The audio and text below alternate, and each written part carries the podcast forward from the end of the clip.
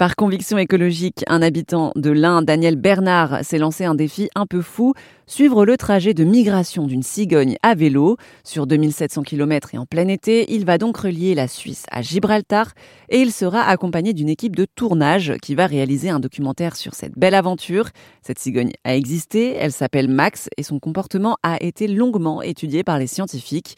Daniel Bernard pour Airzen Radio pour tout dire, Max a été suivi pendant euh, pendant 13 ans. Hein. Aujourd'hui, euh, malheureusement, euh, elle n'est plus là, on va dire. Ce qui est important là, par rapport à moi, à l'aventure dans laquelle je me lance, l'objectif majeur de cette aventure, c'est de faire un film documentaire sur toute cette histoire. Hmm. Et donc dans ce film documentaire, on va essayer de faire un parallèle justement entre euh, Max, la cigogne. Hein. donc on a pris Max comme emblème, on va dire, des oiseaux migrateurs. Alors pourquoi une cigogne et pourquoi? Alors Max ben, on, vient de le dire hein, parce que c'est la championne de la migration parce qu'un oiseau migrateur, quand même, quand ils euh, quand ils partent comme ça faire une migration, c'est c'est pas simple pour eux. C'est souvent même très dangereux. La plupart euh, échouent dans leur migration dès la première année. Hein. Euh, Maxel, elle a elle a survécu pendant de nombreuses années. Et puis la, cigogne blanche, c'est quand même un oiseau euh, emblématique, on va dire. C'est quand même euh, dans l'imaginaire des gens, c'est un oiseau très sympa qui apporte les bébés, enfin voilà, qui fait revenir le printemps puisque c'est un oiseau migrateur. Donc voilà, on a voulu par rapport au film documentaire vraiment euh, flécher l'oiseau, la cigogne. Euh, et puis donc voilà, dans l'imaginaire, nous, ce qu'on veut faire par rapport à ce film documentaire, c'est d'emmener le spectateur euh, vraiment euh, dans un imaginaire, un petit peu un rêve. Hein. Il va rêver avec moi tout au long de ce périple de 2700 km, voilà, avec cette cigogne quoi, que je vais suivre, puisque je reprends vraiment exactement la trace GPS de, de Max, quoi. C'est un peu l'intérêt de toute cette histoire. Et alors, est-ce que vous pouvez nous rappeler pourquoi les cigognes migrent? Bon, c'est un peu une question qui peut paraître bête, mais on ne sait pas forcément tous pourquoi elles migrent. Et surtout, quel type de danger, justement, elles peuvent euh, rencontrer sur leur route? Tous les oiseaux migrateurs, euh, ce qu'ils recherchent avant tout, c'est le gîte et le couvert, on va dire. donc euh, voilà, ben, arrivé à un moment, euh, donc elles, elles reviennent ben, par chez nous pour faire des petits, hein, tout simplement. Et puis arrivé à un moment, ben, elles repartent tout simplement pour trouver de la nourriture suffisamment, hein, on va dire. et donc voilà, voilà, c'est un peu le, le, but de leur migration.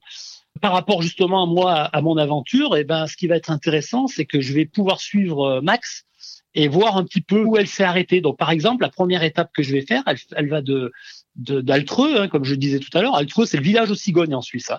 Hmm. Euh, donc il y a énormément de cigognes. Donc et Max, lors de sa première migration, est parti d'Altreux. C'est pour ça que je, je veux absolument partir d'Altreux. Et donc je fais 300 km et je m'arrête au marais de Lavour qui est dans l'Ain. Et ça, c'est euh, bah, c'est une zone humide. Hein. Euh, donc c'est un marais, donc une zone humide. C'est là où il y a un maximum de biodiversité, on va dire.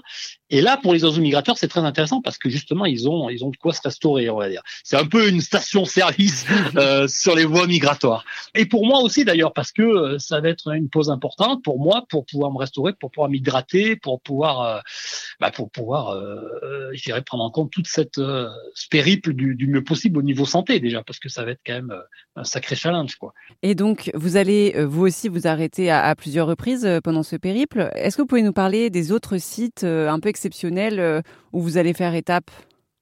Comme je le disais, donc ça va être beaucoup sur des, des terrains où euh, où il y a une belle biodiversité, parce que l'idée aussi de, de toute cette aventure, moi moi moi je veux, je veux que ce soit vraiment un partage hein, avec les spectateurs, mais aussi avec toutes les personnes qui vont pouvoir me suivre pendant ce périple. Donc du coup, euh, j'ai ciblé des, des lieux bien précis. Donc je parlais du marais de Lavour. Euh, là, par exemple, je vais rencontrer Christophe Boulier, qui est un animateur euh, du marais, euh, qui va nous expliquer le rôle essentiel des marais, justement, bah, pour les oiseaux migrateurs, mais pas que. Pour nous aussi, c'est essentiel d'avoir des marais, puisque surtout aujourd'hui, on nous parle beaucoup de, de manque d'eau et de sécheresse, et les marais sont très très importants. On en a beaucoup supprimé avec l'industrialisation, avec enfin voilà tout ce qui est un peu artificialisation des, des sols. Hein. Euh, et c'est important de les préserver. Donc l'idée, bah, c'est ça, c'est d'aller euh, d'étape en étape rencontrer des gens, des personnes qui ont, euh, comme je le dis encore, ce, cette envie du, du beau euh, qui et, et, de la, la, saveur de l'essentiel quoi. Et du coup, euh, par exemple, après la deuxième étape, je m'arrête à la ferme du Grand Laval. Et là j'ai rencontré euh, Sébastien et Elsa Blache, ce sont des paysans. Hmm. euh, et eux, par exemple, ils ont réensauvagé la ferme, c'est-à-dire que euh, dans leur ferme, ben voilà, il y a des oiseaux migrateurs qui s'arrêtent, il y a énormément d'espèces qui s'arrêtent ou qui sont là, qui sont revenus à la ferme parce que ben voilà, ils ont une, une culture euh, bah, très, je dirais, écologique euh, des choses. Par exemple, là, je, suis allé les rencontrer il y a deux semaines. Ils étaient en train de faire des barrages à castor sur une rivière, vous voyez, pour justement faire revenir la vie un petit peu dans leur terre. bah, c'est assez formidable quoi, de, de, rencontrer des gens comme ça. Moi, ça me plaît vachement parce que je trouve que ça montre qu'il y a des possibles Hmm. aussi dans l'agriculture. Encore des possibles. Ce défi, il a une, une grande dimension euh, écologique, euh, défense de l'environnement, euh, en apprendre plus sur la biodiversité qui nous entoure aussi. Ben complètement, oui, c'est, c'est, on va dire, c'est un peu le, le, le but ultime parce que euh, je dirais que la, la migration de, la, de Cigone, de la Max, euh, c'est pas un prétexte si vous voulez, mais ça, ça va pouvoir nous, nous montrer que justement ces, ces endroits où la biodiversité est encore là et intacte, est très très importante pour les oiseaux migrateurs, mais pas que, hein, pour toute la faune et la flore, mais aussi pour nous humains. Quoi. C'est, ça va être primordial dans les années à venir. Donc voilà, moi, le film documentaire qu'on va faire avec le réalisateur euh, qui s'appelle Léon Chéron, qui est un vidéaste professionnel et photographe professionnel, eh ben c'est là-dessus où on va on va essayer de marquer marquer un petit peu les choses, montrer euh, exactement euh, la qualité de toutes ces personnes que je vais rencontrer au vu de des enjeux environnementaux qui qui arrivent, qui sont déjà là d'ailleurs. Après, vous voyez, je vais traverser par exemple toute l'Andalousie. Donc là, quand je pars d'Altreux, je fais toute la Viarona, hein, les 800 15 km de Viarona, sur toute la vallée du Rhône. Et ensuite, bah, je bascule sur l'Espagne. J'ai plus de 1500 km en Espagne. Et là, on sait déjà actuellement qu'il y a une grosse sécheresse en, Espagne. Donc, bah, nous, on va essayer de, montrer un petit peu euh, les difficultés que je vais avoir, parce que forcément, j'aurai des contraintes au niveau de la chaleur. Rouler, euh, faire 260 km par jour euh, par 40 degrés, c'est quelque chose que moi, j'ai jamais fait hein, encore. Mm. Donc je ne sais pas trop comment je vais réagir, mais aussi comment les oiseaux migrateurs s'adaptent aussi à ça et est-ce qu'il s'adapte d'ailleurs? Ça va être toutes des questions qu'on va poser dans le film.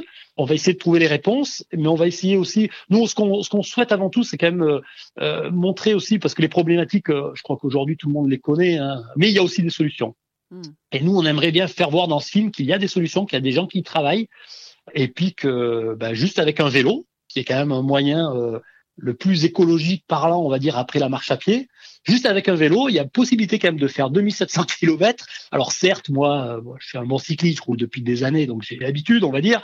On veut montrer aussi que c'est à la portée de toutes et de tous de prendre son vélo. Alors on n'est pas obligé de faire 300 km, mais de faire peut-être même 30, 40, 50 km par jour à vélo, et puis d'aller euh, justement à la rencontre de ces milieux extraordinaires.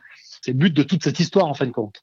Vous parlez de solutions euh, dans notre radio. On met en avant plein de solutions, donc euh, c'est vraiment en accord avec euh, avec notre vision. Ouais, puis j'ai pu voir et je suis allé un petit peu visiter votre votre radio et, le site web et j'ai vu qu'il y a des choses très très intéressantes et des et des rencontres aussi très intéressantes. Merci à Daniel Bernard pour cet entretien pour RZN Radio. Et si vous voulez le suivre sur ses réseaux, ça se passe sur rzn.fr.